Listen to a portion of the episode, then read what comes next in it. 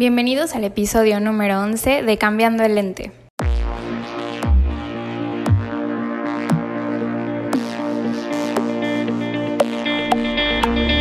Yo soy Paola Yáñez y si estás escuchando este podcast por primera vez, Cambiando el Lente se trata de hablar sobre temas que me parecen importantes y necesarios de hablar, junto con profesionales o gente con experiencia en estos temas. Esto con el objetivo de informarnos más y cambiarnos el lente o la perspectiva de ver las cosas. Muchas gracias por escucharlo. Si te gusta, no olvides suscribirte, seguir las redes sociales y dejar tu like. En el episodio de hoy platico con Regina Carrega, una actriz mexicana viviendo en Estados Unidos, sobre el colorismo y racismo hacia los mexicanos, fuera y dentro de México, especialmente cómo esto se refleja en la industria del entretenimiento. Espero que con este episodio puedan aprender más sobre el tema y ser más conscientes sobre esto. Les dejo las redes sociales de Regina y de Cambiando el Lente en la descripción. También el link para que chequen su video Carta a toda mujer. Que lo disfruten. Hola Re, ¿cómo estás? Bienvenida a Cambiando el Lente. Muchas gracias por la invitación, Pau. No, gracias a ti. Este, pues, ¿cómo estás? Quisiera que igual nos, eh, primero nos platiques un poco de eh, tú qué haces, quién eres. Ok, bueno, yo soy Regina Carrega, soy una actriz eh, originaria de Cancún, ahorita estoy estudiando en Nueva York y pues ya me graduó, entonces ahora sí a trabajar. Este, y pues ya me encanta trabajar en me, encantaría poder cambiar el estereotipo que tiene el mundo de los mexicanos y en general de los latinos y pues por eso trato que en todos los proyectos en los que estoy se eleve el nombre de México en alto y de las mujeres también. Claro, claro. Y justamente en, esta parte que haces, bueno, en, la actuación, en, esta industria que dices que, debe, eh, te gustaría cambiar los estereotipos, ¿tú te has percatado o te ha tocado vivir algún tipo de racismo o discriminación como a ti eh, personalmente? Pues sí, mira, yo eh, empecé a actuar aquí en México, pero estaba muy chiquita, entonces como que en ese, en, el lugar en donde yo eh, estudiaba teatro, la verdad es que sentía muchísima libertad y como que no había ningún tipo de racismo. La verdad es que yo me creía súper capaz y me hacía, o sea, el lugar, el ambiente nos hacía sentir a todos los que estábamos ahí que éramos capaces y que de verdad no importaba el color de piel. Entonces, como que te da ese ánimo de superhéroe, ¿no? De que, ah, pues ya lo pude hacer de donde estoy, lo puedo hacer en donde sea. Al irme a Estados Unidos, eh, primero me fui a Santa Fe, Nuevo México, y pues eh, vivía eh, justamente arriba, o sea, justamente donde está la frontera de, México, entre Chihuahua y Estados Unidos, ahí está Nuevo México. Y pues la verdad es que allá había muchísima gente del sur de Estados Unidos, había mucha gente de Texas, había mucha gente de, pues, de Arizona, de, Colorado y más que nada de Nuevo México. Entonces, pues también había una población eh, morena, pues, pero así mexicanos nada más éramos un grupito. Me acuerdo que cuando eh, las elecciones de, Estados Unidos eh, empezaron cuando fue lo de Trump, sí había muchísima discrepancia y pues sí, sí se sentaba, se, sentía un poquito las miradas, la verdad, cuando mm. empezaba toda esa conversación. Pero la verdad es que en la escuela en la que estaba era de puro artista, entonces no se sentía tan fuerte la discriminación, todos éramos bien raros. entonces, eh, no se sentía tanto. y luego me mudé a Nueva York, que ahí pues la verdad sí fue un shock cultural muy grande como artista, gracias a, la vida, no me ha tocado una discriminación por el color de piel a mí, eh, personalmente. Me ha tocado más que nada con el nombre, por ejemplo.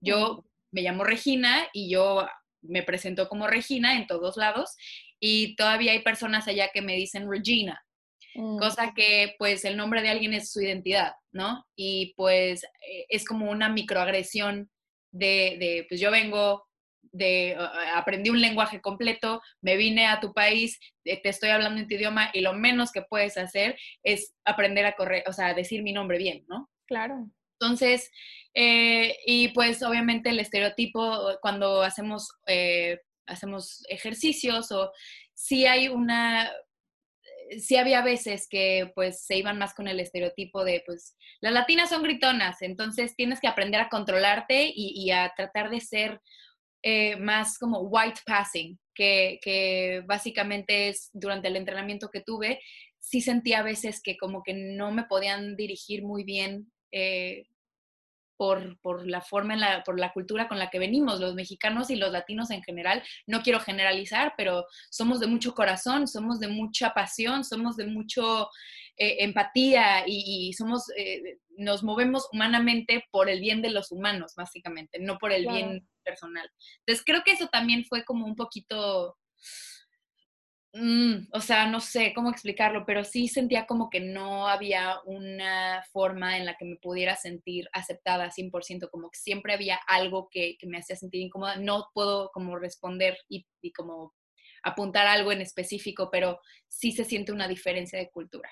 Claro, claro. Y qué bueno que mencionas esta parte justo del nombre, porque siento que yo también me identifico cuando he ido a Estados Unidos de decir, mi nombre es Paola, ¿no? Y allá yo ni siquiera sé cómo lo pronuncian, entonces no sé, no, ni siquiera sé, o sea, yo digo Paola, ¿no? y, pero sí es, es, bien difícil que también eh, vemos mucho como si vienen extranjeros aquí a México, nosotros nos adaptamos muchísimo a ellos. Exacto. es como, sí, eh, claro, a nosotros les nos ponemos a hablarles en inglés o lo que sea, pero si nosotros vamos allá, allá ellos no se van a adaptar a nosotros. Somos siempre nosotros los que nos estamos adaptando a ellos, ¿no? Entonces, sí, exacto. Y eso habla súper bien de, cómo la capacidad de adaptarnos, ¿no? O sea, y es la diferencia de culturas, cómo ellos tienen, y no es por separar y no es por comparar ni nada, pero a mí se me hace muy interesante cómo el mexicano siempre busca como si se puede, siempre busca, como no se nos dio nada de regalo, obviamente, eh, eh, eh, como que el mexicano es el que busca y mueve y abre las puertas y patea puertas y ve cómo. A mí me impacta mucho cómo en Estados Unidos es un dolor muy fuerte ver gente en la calle, de verdad, nosotros aquí en México pensamos que pues, o sea, sí se ve algunas personas que, pues, tristemente viven en la calle, pero cuando tú vas a Estados Unidos y, por ejemplo, voy a poner ejemplo en Nueva York, porque ahí es en donde vivo, ves mucha gente eh, acostada en el piso pidiendo dinero, que es una situación demasiado triste, pero tú vas a Times Square y todas las personas que están con las botargas de Mickey Mouse, que de Buzz Lightyear, de Toy Story, son mexicanos. Claro. Y las personas que están tratando, o sea, tú no sabes, o sea, son personas que se están moviendo y ven cómo las personas que te dan los, los eh, pósters para las, para las obras de Broadway, que te invitan a, comer restaurantes, todos son latinos. Entonces ahí te das cuenta quién está dispuesto, precisamente por, por falta de conocimiento y falta de, de motivación, cómo es la gente que está esperando sentado a que le den y hay otras personas que son los que buscan. Y a mí eso es lo que, una de las cosas que me hace ser súper orgullosa mexicana, es eso, que dentro de nuestra cultura, dentro de nuestra sangre, está abrir puertas y ver cómo sí se puede.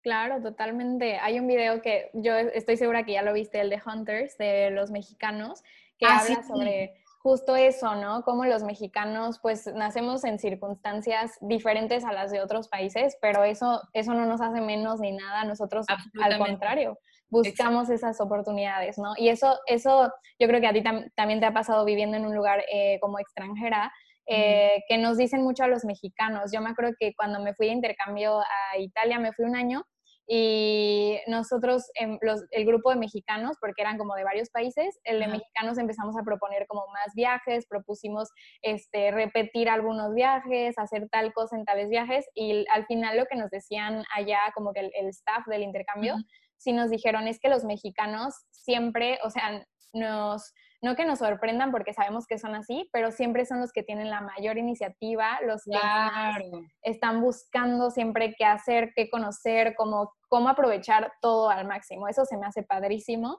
Y, padrísimo. Claro, claro, totalmente. Pero también, pues tenemos que hablar también de la parte de los mexicanos que, que nos hace falta mucho ver en, en, nosotros mismos, hasta aquí en el mismo México, ¿no? A veces creo que es necesario para los mexicanos irnos a otro país, experimentar, vivir en otro país y conocer otras culturas, no solamente para conocer y para ser más abiertos y todo, sino que para valorar lo chingones que somos los mexicanos. Real. ¿no? no lo pudiste haber puesto mejor.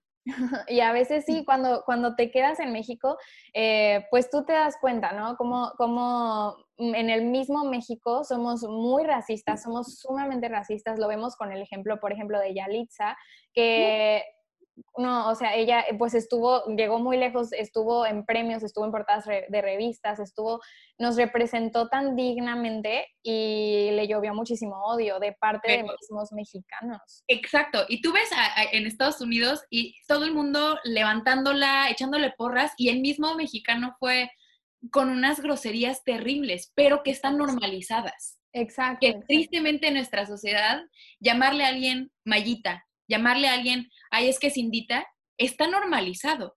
Decir, decirle a una persona naca viene de origen náhuatl, de, de indígena.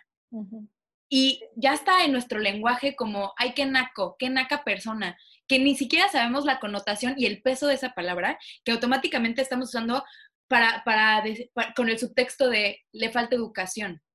Que eso es bien como grosero y, y, y, o sea, es como deshumanizar a alguien, ¿no? Sí, totalmente, totalmente. Y para ahí va, pues mi siguiente pregunta, ¿cómo es que, cuándo fue como la primera vez que tú te diste cuenta, eh, no sé si algún hecho o, te fuiste dando cuenta de que en México, en el mismo México, somos tan racistas eh, entre los mismos mexicanos? Pues mira, yo eh, aquí en Cancún, Cancún es, bueno, tú lo sabes, aquí es, un pueblo, literal, es, un, es una ciudad muy chiquita eh, que básicamente recibe, eh, o sea, hay mucho intercambio de dinero y hay mucho intercambio de culturas por la zona hotelera y por la playa que tenemos, la preciosa playa de Cancún. Y pues hay muy pocas escuelas con, eh, privadas y hay, o sea, como que está muy dividido las escuelas públicas y las escuelas privadas. Y dentro de las escuelas privadas hay como muchos niveles de, de, socioeconómicos. Y bueno, yo estuve en una escuela en la que yo siempre me sentí muy diferente. La verdad es que mis papás trabajaron muchísimo para que mis hermanas y yo estuviéramos en una escuela que era reconocida en Cancún como la mejor escuela, pero en realidad yo creo que era muy reconocida por las personas que estaban ahí. Mm. Este, básicamente las personas que estaban ahí eran hijos de gente muy importante y de gente con muchísima lana. Y pues esa no era mi realidad. O sea, mi familia no era la realidad de mi familia, pero ellos como papás que, que nos quieren y quieren darle lo mejor a sus hijas, en ese momento pensaron que era la mejor decisión ponernos en esa escuela. Y pues estando ahí, pues yo no, o sea, yo crecí en un ambiente en la que yo era la morena, yo era la negra y, se me decía así de cariño, pero como que nunca me sentí parte de. Entonces, tal vez creciendo no me daba cuenta que era racismo, pero sí sentía que era diferente. Sí sentía que, que, yo, que yo era diferente por algo, o sea, siempre fui muy gritona, muy platicadora. este, y no me podía estar quieta, bailaba en todos lados, cantaba en todos lados. Entonces, eso también era como una, un aspecto de por qué me bulleaban y pues que era muy gritona, pero también siempre se hizo énfasis al color de mi piel. Me acuerdo una vez, eh, estando en la escuela, estábamos en secundaria, o sea, no eran niños chiquitos, estábamos en secundaria, ya teníamos eh, nuestra edad. Sí. Y me acuerdo que el profesor no estaba y, y uh, estábamos haciendo un ejercicio y el profesor se había ido, me levanté de mi silla para entregar mi, mi papel que estaba haciendo y cuando fui caminando, sin querer tiré la mochila de uno de mis compañeros, o sea, de, de que era rosé, o sea, estaba en, en, la silla y la rosé y sin querer la tiré. Y la persona que estaba ahí sentada, el, el dueño de la mochila, se para y me dice, ¿qué te pasa? ¿Cómo tiras mi mochila? ¿Qué no sabes que esta mochila vale muchísimo más que tú y que la dignidad de tu familia? Qué y, y, fue como, ¡Ah! ¡Ah! o sea, fue un, o sea, güey, cálmate, me, paré a dejar mi examen. sí, qué pedo. Y, y, y, pues me enojé muchísimo y, empecé, y le empecé a gritar y le empecé a, y lo empecé a regañar.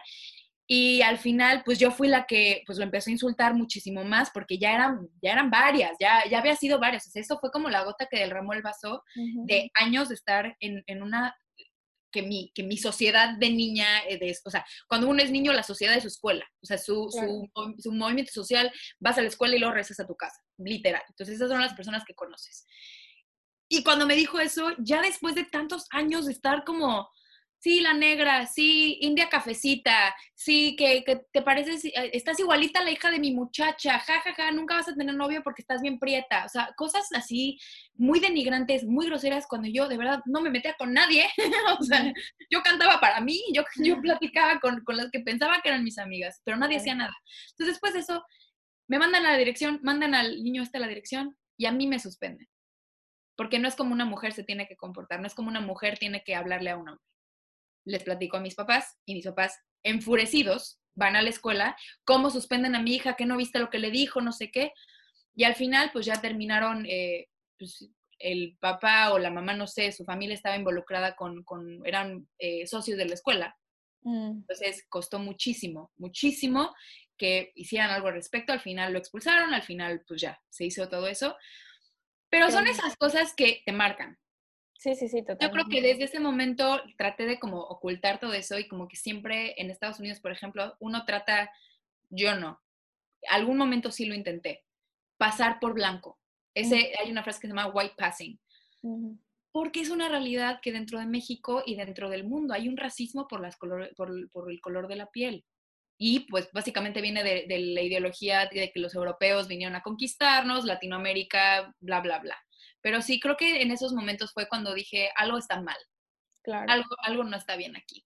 Sí, totalmente, totalmente. Y, y, sí, nos tenemos que dar cuenta de que hasta como, aunque a lo mejor no lleguemos, digo, nosotros mismos, ¿no? Porque en general en México e, es muchísimo el racismo y la discriminación, cuando que el 80-90% de la población mexicana es morena. Entonces, no, como que no, no, no tiene ningún sentido, pero sí hay que darnos cuenta cada quien desde nuestro punto que pues tratar de hacer esa desconstrucción porque de, de alguna manera todos contribuimos a ese racismo, ¿no? Hasta, Hasta en los medios. Exacto, exacto, con comentarios aunque sean chiquitos, o sea, de no poder decirle a, hasta yo me sorprendí de eso, de que, por ejemplo, no poder decir que una persona es morena, tener que decir es morenita o morenito, porque es un insulto decir porque tiene ese subtexto de que te estoy insultando si te digo morena o si te digo negra. Alguien de origen africano, alguien de, con piel negra, no estamos acostumbrados a decir negra, decimos negrito. O sea, hasta, hasta la marca del, del, pastelito le tuvo que cambiar a Nito porque, o sea, gracias, porque no tenía, pero ¿por qué se tiene que hacer esa connotación? Exacto. Ese, ese es como, uh. pero yo creo que esto pasa, Pau, por la falta de representación en los medios. Totalmente, sí, y es también, perdón, perdón. No, no, no, no, no, ah. no, lo que voy es la falta de representación en los medios de, de, desde que vemos pura gente europea, pura gente blanca, que no representa, como decías, al más del 75% de la, de, de la población de México. No la representa. Entonces, creciendo, viendo la tele, pues creces con novelas. Pero ¿qué ves en esas novelas? Nadie que se parece a ti, más que puede ser que la que, la que sale de la trabajadora doméstica es, es de tu color de piel. Que ya automáticamente estás diciendo, ah, pero además siguen siendo modelos, o sea, siguen siendo modelos las que vemos ahí, están modelando su ropa y están modelando la joyería para que la gente diga yo me quiero ver así, pero no representa un México. Claro, totalmente. Y dijiste algo muy importante, bueno, que a mí me, llamó mucho, esa parte de que, em, que a ti te suspendieron porque no es como tiene que actuar una mujer, etcétera. Digo, también esa parte, ese tema del, machismo en México es impresionante. Pero ahorita, bueno, acercándonos un poco más a, esta parte del racismo, em, cuando platicamos tú me mencionaste una palabra que es colorismo. Eh, no sé si nos, nos, puedes explicar un poco qué es y, qué, cómo, cómo, este colorismo o este, ajá, este término está en México. Ok. El, el término colorismo quiere decir eh, que es como el, el, el, racismo dentro de los diferentes colores que pues una persona puede tener. O sea, porque una, una de las razones de, de, pues esta, este miedo o este, esta forma de juzgar a otra persona viene de una, de una mentalidad que eres o blanco o negro. Pero pues mm, hay muchísimo más que eso. Entonces, por ejemplo, eh, el ser moreno eh, es muy diferente al ser negro, de ser negro a ser, eh, no sé, viene muchísimo también de pues de dónde vienes, de, cómo eres. Y el colorismo básicamente es dentro de, la cultura mexicana, cómo nos vamos haciendo menos por asumir que una persona tiene eh, cierto estatus social por el color de su piel.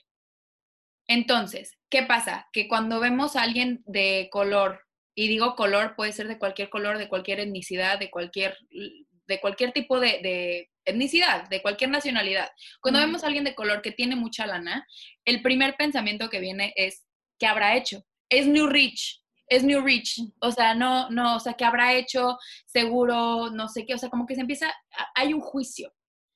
Cuando vemos una persona de, color, de, piel más, más clara que tiene una posición de poder, nadie lo cuestiona. Absolutamente nadie lo cuestiona. Entonces, ese colorismo es asumir que una persona, por tener un color de piel moreno o, negro o más que nada más oscuro, es asumir que una persona ya es menos que, alguien de color blanco.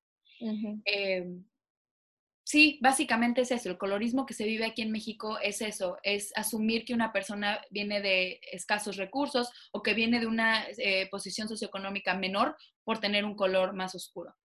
Y pues eso se ve en todos lados, o sea, como en los, eh, por ejemplo, en, los medios, no ves, no ves, o sea, justamente lo que decía hace ratito, la trabajadora doméstica en las novelas es morena.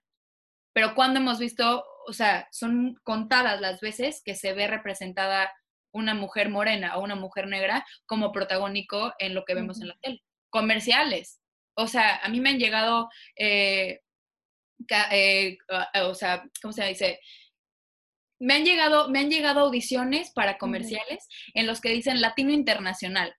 ¿Y qué dices? ¿Qué es eso? ¿Qué es Latino Internacional? Pues alguien que no es mexicano, ¿no? O sea, eso es lo que yo asumí, porque pues latino internacional quiere decir alguien que no es mexicano, ¿no?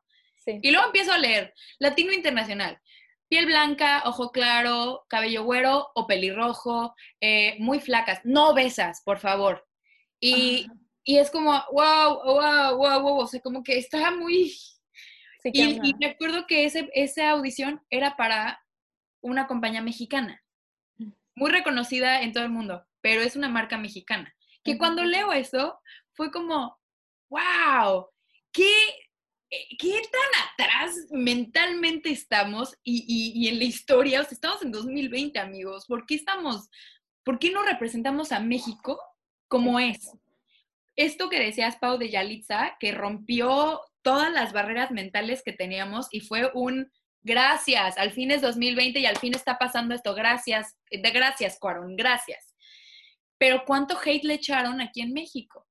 Totalmente, sí. Y también dijiste algo que a mí me sonó mucho ahorita, la parte del colorismo, de cómo menospreciamos a una persona, o sea, asumimos que simplemente por su color de piel ya es, eh, vale menos o tiene menos dinero o lo, está en una posición menor eh, que una persona. algo habrá hecho. Exacto. algo habrá hecho. Exacto, ajá. O también, eh, también esa parte de ver a una persona morena eh, que tiene dinero o algo así, ah, es New Rich. Digo, también eso habla del clasismo, o sea, porque yo me acuerdo que cuando, cuando me di cuenta de que en México el término New Rich era un insulto o algo malo, dije, ¿qué onda? O sea, ¿por qué? Porque es, o sea, alcanzar ser exitoso es, tendría que ser un insulto, ¿no? O sea, no nacer con, también es el asunto de que somos sumamente clasistas y, racistas y, pues este colorismo existe, ¿no? Y nos tenemos que dar cuenta. También me doy cuenta justo en esta parte de la industria, en cómo últimamente todas las películas mexicanas en el cine y todas las series mexicanas en Netflix es justo de gente eh, blanca que está muy privilegiada en una clase alta este, y, y pues gente blanca. Por ejemplo, bueno, vemos estas películas, yo casi no he visto esas, estas últimas, pero de, en todas en las que salen, eh, no digo que sean malas ni nada, simplemente es lo que se ve ahorita, las de Omar Chaparro y Martigadera, o de que eh, Nosotros los Nobles, que, eh, etcétera, todas estas películas, o Control Z, esta última serie que igual ya tiene un poquito más de inclusión LGBT, etcétera, pero realmente sigue siendo una serie aspiracional en la que vemos a, una sociedad pues muy privilegiada, eh, blanca, ¿no? Entonces, pues sí, yo creo que es, ahorita es lo que se ve.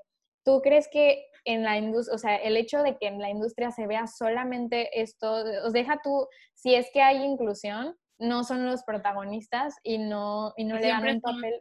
Siempre son los asaltantes, los, los, que son de clase baja. Sí, justamente Tenoch Huerta, que es un actor que sale en Narcos, ahorita sacó un video como testimonial que, que platica que su agente eh, lo trata de proponer para papeles de, de, del chavo guapo, del mi rey, y no lo quieren, no lo quieren de esos papeles. Dicen, no, es que no me da, no me da el vibe de, de mi rey, prefiero que lo pongan del mafioso o del violador, o sea, o de, o de papeles muy de gente que es como, güey, cualquiera. En eh, no, hay un color de piel para eso, no hay un color de piel para ser una pésima persona. y, y, ese, y ese estereotipo que vemos en los medios justamente es por qué nosotros pensamos y, y tenemos esa mentalidad. Los medios nos controlan, tristemente los medios nos controlan, tristemente y positivamente, porque también ahorita hay mucha gente en la industria que está alzando la voz, que está representando, que está tratando de contar las historias verdaderas de nuestra cultura. Pero creo que México todavía no está en ese mood, tristemente. Eh, necesitamos todavía mucho tiempo, mucha lucha. Eh, y pues yo creo que esa fue la razón por la que decidí irme a Estados Unidos. Eh, por, yo, y, te lo comenté hace poquito, pero yo me siento muchísimo más aceptada en Estados Unidos por mi latinidad, por mi color de piel, me siento más aceptada allá que aquí en México, que es algo que no me había dado cuenta, pero cuando me di cuenta sí se sintió horrible, decir, wow, me quieren más aquí que donde vengo. Tengo más oportunidades aquí que de donde vengo.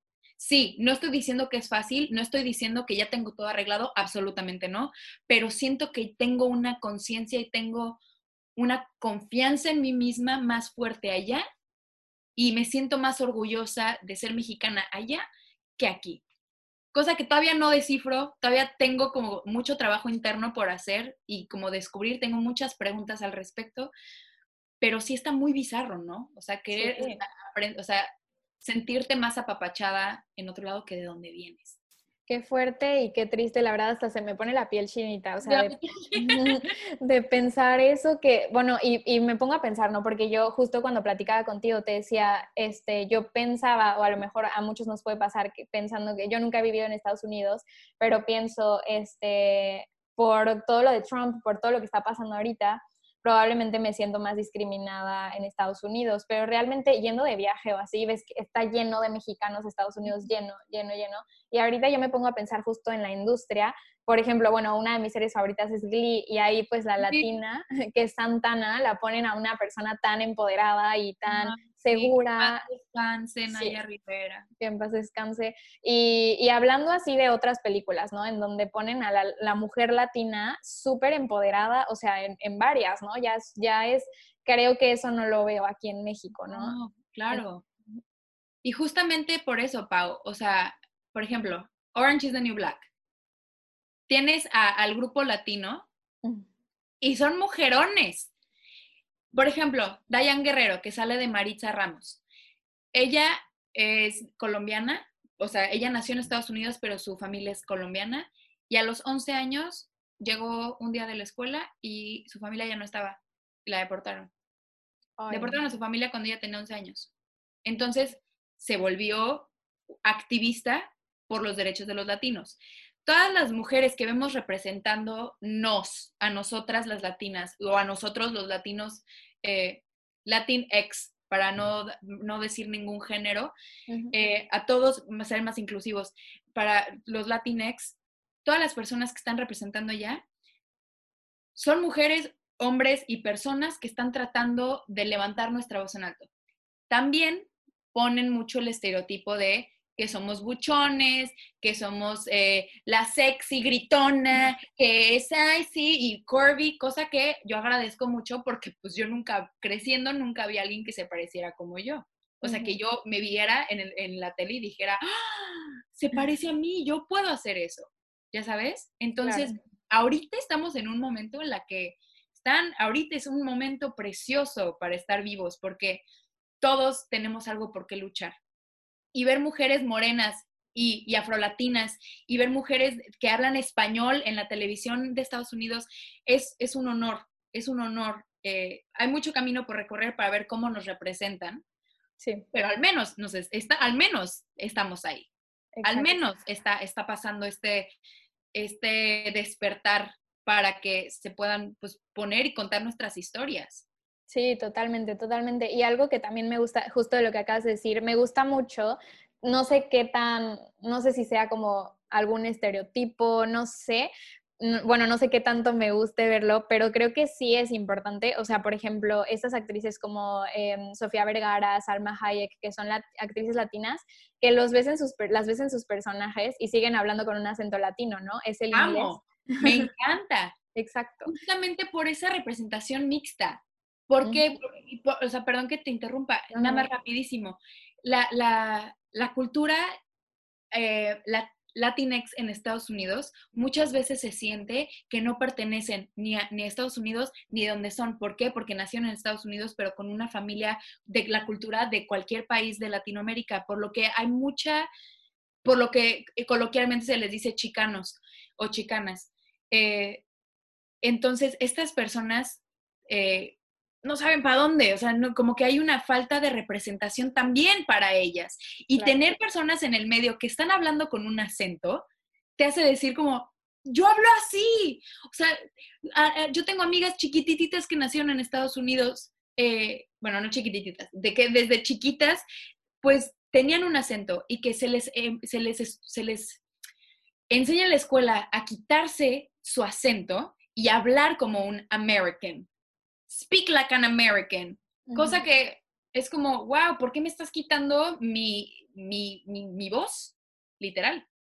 Sí, exacto, exacto. Y sí, a mí, a mí siento que me gusta mucho esa, esa parte de que sigan explotando ese acento latino que tienen, aunque también, como decías, no falta, es, es una representación padrísima porque aparte son mujeres guapísimas y ponen como ese, aunque a lo mejor creen un estereotipo de una latina así, eh, de ese tipo, pero la están representando. Y claro, que aún así, pues también falta poner a latinos más, no, no sé si, no sé cuál, sea, cuál será la palabra, como eh, que vemos más comúnmente, o sea, somos, eh, no sé, somos, somos como que todos somos diferentes como para poner siempre una, una actriz como del mismo, exacto, a eso me refiero, como tener más inclusión de todo tipo de latinos que tenemos, este, pero también no sé qué opines, no sé si eso se deriva también como a, justo el, ese racismo, colorismo o hasta discriminación que tenemos aquí en México, eh, que influya ¿Tú crees que eso, que así como nos vemos aquí en México, influye el cómo nos representan en otros países?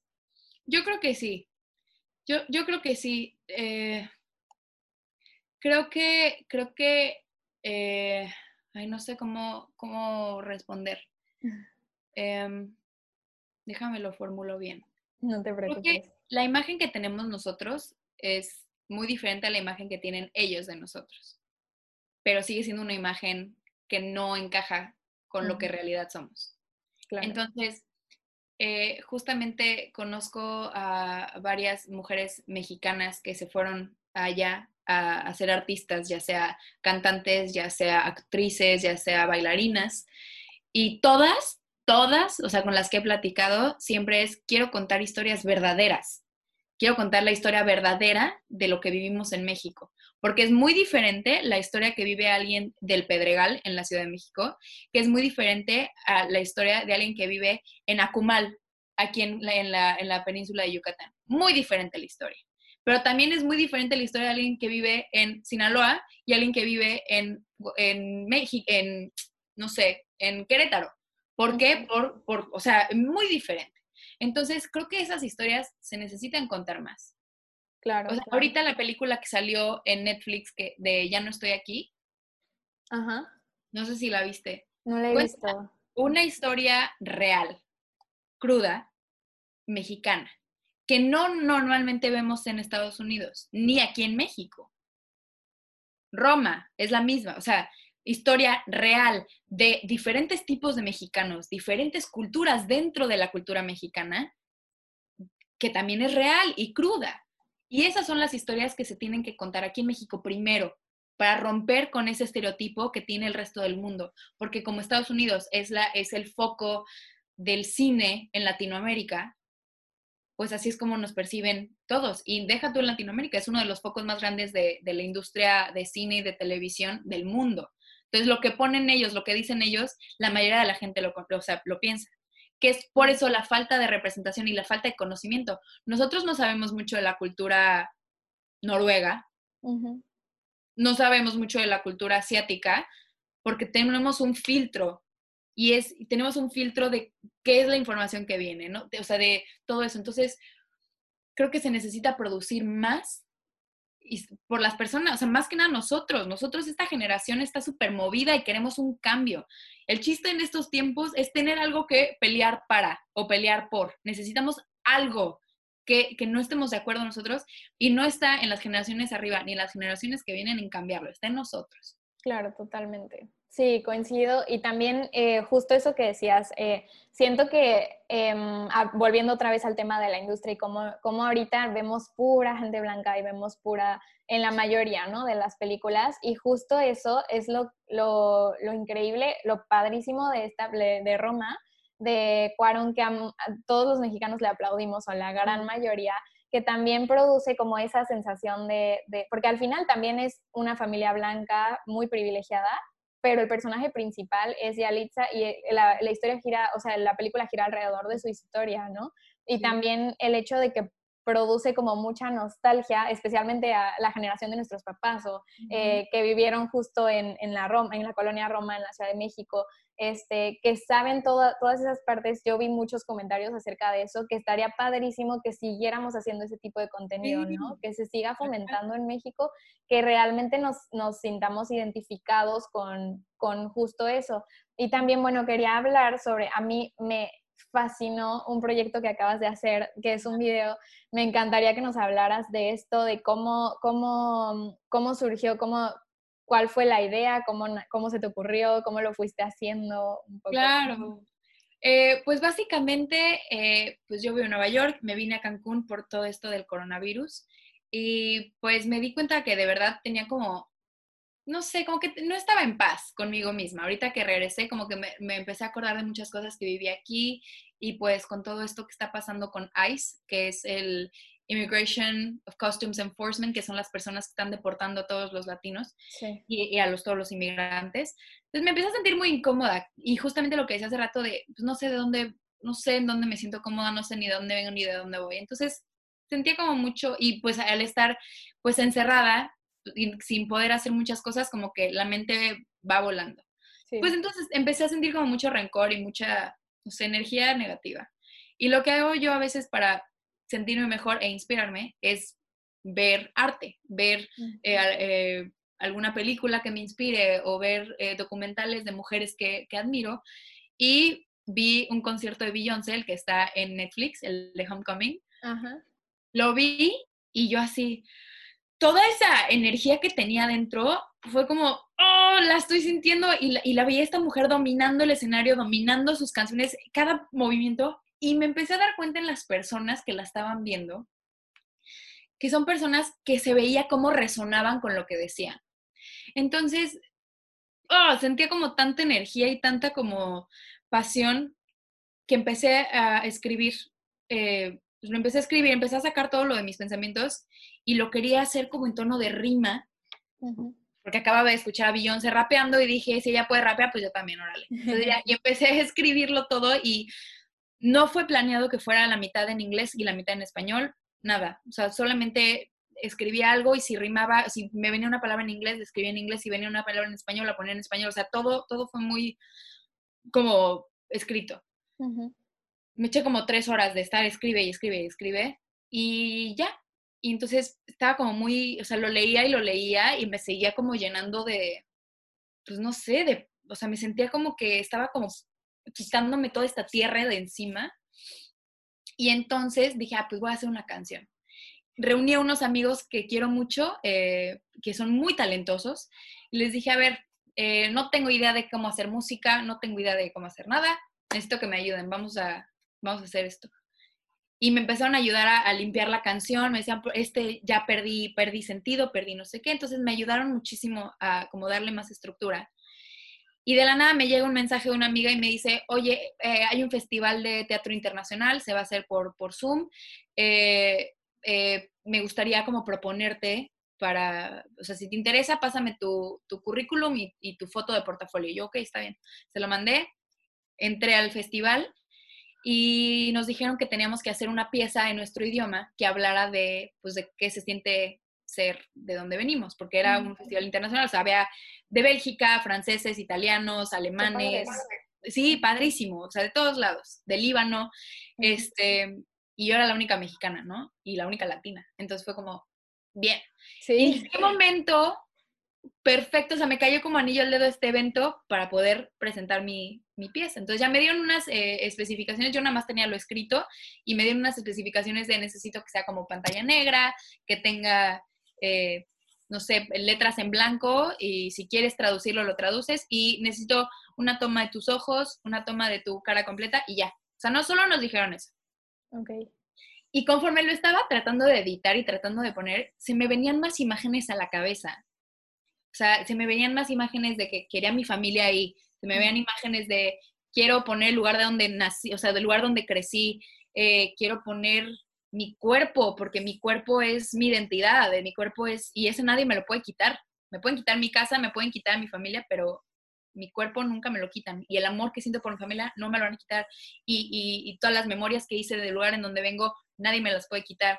Entonces quise poner como más elementos míos y pues quedó así. Pasó el festival, lo presenté y, me sentí muy honrada y muy como apapachada por las personas que lo pudieron ver allá. Y en el momento en el que dije, hubo un momento en el que dije, lo tengo que compartir con más personas. Sé que alguien, o sea, sé que si yo viera esto, me gustaría, me gustaría compartirlo. Y lo subí y explotó. no sabía que iba a llegar así. Pero me da mucha alegría, muchísima alegría y muchísima paz saber que, que, está llegando a tantas personas y que las personas se pueden como resonar con, con ese proyecto porque quería contar mi experiencia de ser una mujer morena, mexicana, eh, viviendo en México, viviendo en Estados Unidos, viviendo donde sea. Es levantar el, el, nombre. Y aquí tengo mi México, siempre. Ay, siempre está hermoso. Sí. No, sí, ese video está increíble. A mí me puso la piel chinita, o sea, de verdad, nudo en la garganta, está precioso. Creo que representas muchas cosas demasiado importantes de las que se tiene que hablar más, no solo hablar más, sino representar más en toda esta industria en México, que es como, bueno, justo este eh, colorismo, feminismo, todas estas partes de pertenencia, inclusión me encantó y sobre todo lo más padre fue como ese empoderamiento a, a todos los mexicanos, seas como sea, y especialmente pues a la mujer, ¿no? Me encantó, me encantó.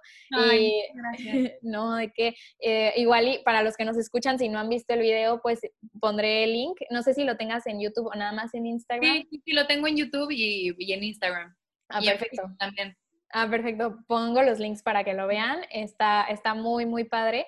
Y bueno, ya también eh, volviendo al tema, al tema de justo todo esto que hemos hablado, que me ha parecido maravilloso, esta, esta plática y todo lo que, lo que hemos podido compartir, también me pregunto, ¿qué tan difícil es, em, ya sea bueno, en Estados Unidos ya mencionaste, ¿no? Te sientes más eh, incluida o eh, un, un poco más como que perteneces, pero eso no, eso no lo hace fácil, ¿no? Y en México, ¿qué tan difícil es em, llegar como al puesto que quieres o a, a, conseguir ese trabajo que quieres o eh, sí, como eh, llegar a ser exitoso, ya sea en la carrera que sea, pero especialmente tú que eres actriz en, una carrera de, esta industria, ¿qué tan difícil es o qué tan fácil se hace dependiendo a, tu color de piel? Pues mira, e, es una pregunta muy compleja y, muy real y cruda. Eh, la verdad es que no tengo mucho conocimiento de cómo funciona mucho la industria aquí en México tengo conocimiento por lo que he visto, por, por lo que me han platicado, eh, pero sé que independientemente del color que seas, el chiste es prepararte, estudiar y darle duro. Eh, nada va a llegar como bandeja de plata. La verdad es que en cualquier, cualquier carrera, cualquier profesión, hay que, hay que, hay que moverse, hay que, hay que estudiar, hay que prepararse, porque esa es una de las mentalidades que conozco mucha gente que tiene y es algo que gracias, gracias a mis papás he aprendido, que es nadie te va a abrir la puerta de, a ver, pásale a este, aquí está tu mega trabajo. No, o sea, tú tienes que saber estar listo, tienes que saber prepararte, tienes que saber moverte y, abrir tus puertas. Si no, abre, si no se abre solita, buscas una llave. Si no hay llave, la pateas. Si no, si no se abre pateándola, ubicas cómo deshacer tornillitos. Tienes que, tienes que tener esa motivación para poder llegar a donde tú quieras. Y, sí, puede ser que las personas de color lo tengamos un poquito más difícil por todo el sistema de, de mentalidad del colorismo y todo eso, pero creo que nada de eso nos debería detener. Claro, claro, totalmente. Nada, nada, absolutamente nada. Si todas las personas que vemos, que son contadas, si las personas que nos podemos identificar, con las que nos podemos identificar, están en algún puesto que nosotros queremos, si ellos pudieron, ¿por qué nosotros no? Exacto. Entonces, eso es lo que podría decir al respecto. Sé que es muy difícil, por lo que me han platicado, pero creo que en, el ámbito actoral y en el ámbito de, ámbito de las artes es estar en el lugar indicado al, o sea, en el momento y en el lugar indicado, pero uno tiene que estar preparado y es estar listo. Porque si estás en el lugar y en el tiempo adecuado, pero no estás listo y no sabes qué hacer y no estás preparado, desaprovechaste una oportunidad enorme. Entonces, lo que puedo decir es, entrenen, prepárense, estudien eh, y chambele, chambele, porque nada les va a llegar de, regalo, y más a las personas que lo sienten en una posición de desventaja, ya sea económicamente, emocionalmente, físicamente. Si quieren algo, adelante, es de ustedes. O sea, solamente nuestra mente es bien poderosa para decirnos todas las excusas por las que no podemos hacer algo. Pero creo que paciencia, fe, trabajo y, pasión es a donde te llega a llegar a donde tú quieres.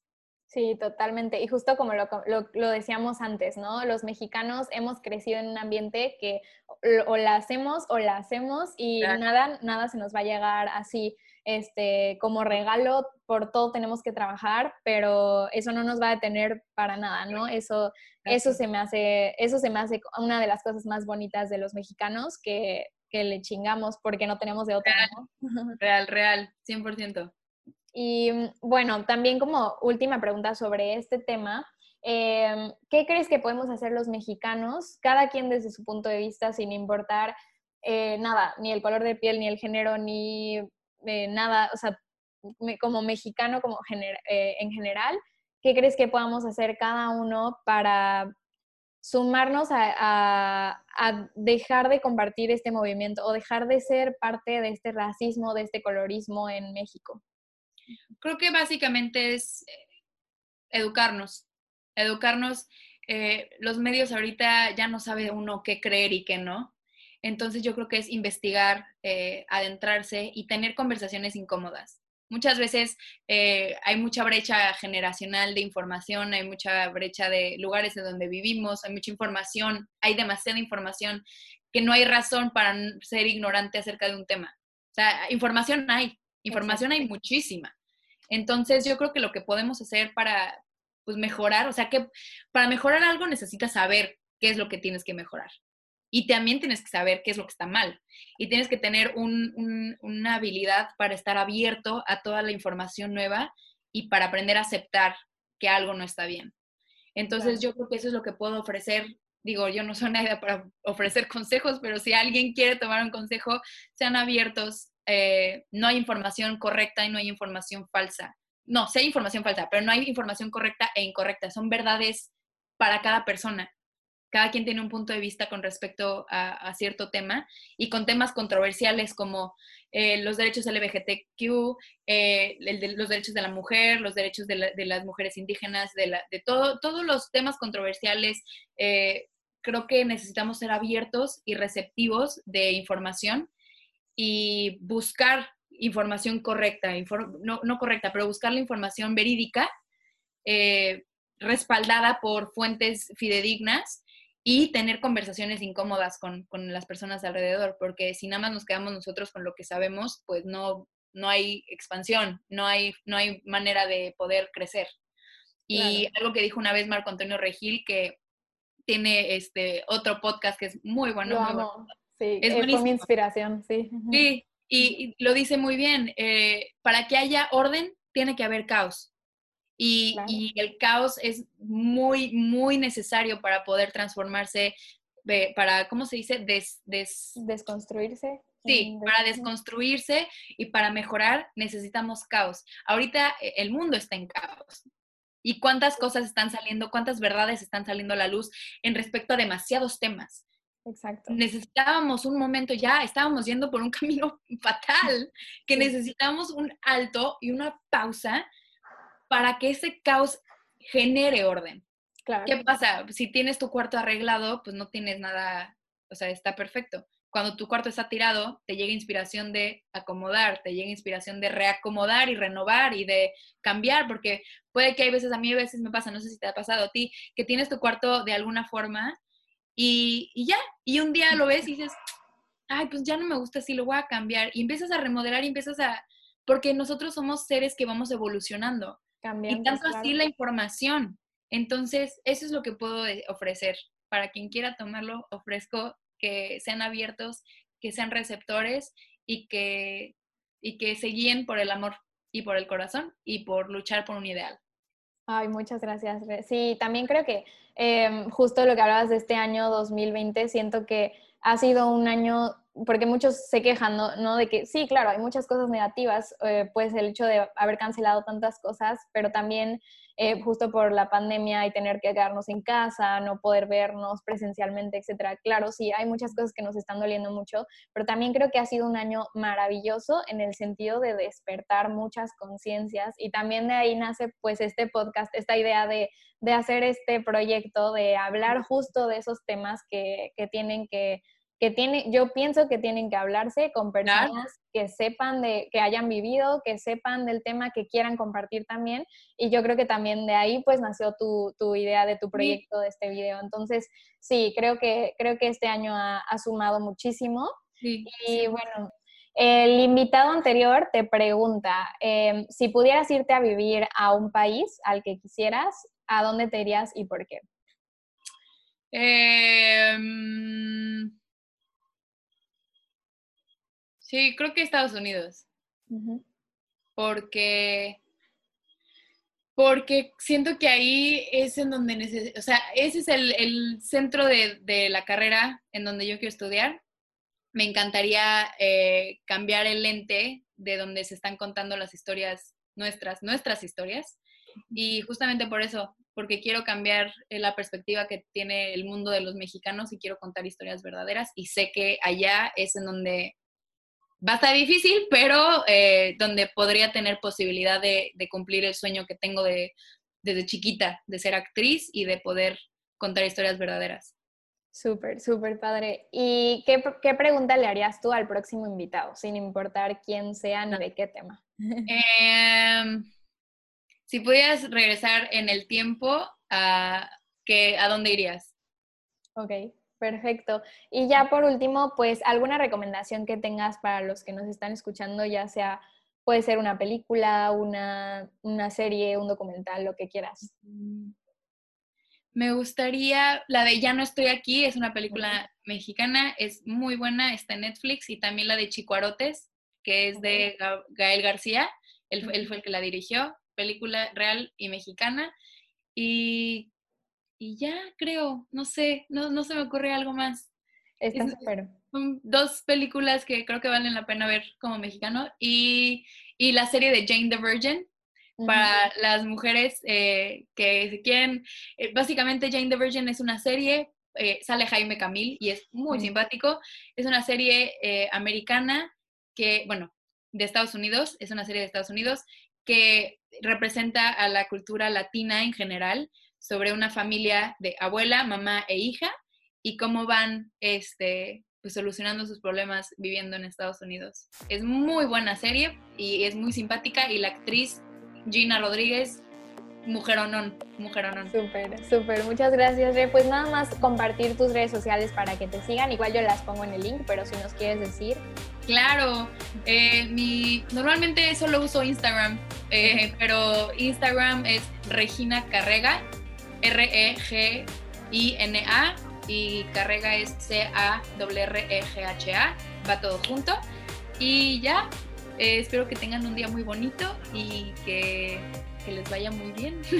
Perfecto, muchísimas gracias. De verdad me encantó esta entrevista, te lo digo, creo que ha sido de mis favoritas. Me gustó mucho la pasión con la que hablamos y todo, me encantó, me encantó y espero que a la gente que lo escuche también le guste, le guste y pueda como salir con algún mensaje positivo y, cambiar pues ese, ese lente de, de de, lo que de todo lo que hemos venido hablando. Muchísimas gracias, Re. No, gracias a ti por invitarme y por, por dejarme tener este espacio para que platicáramos, echemos el coto y, y, compartamos estas ideas. Te mando un beso. Yo igual, yo igual a ti. Bye. Bye.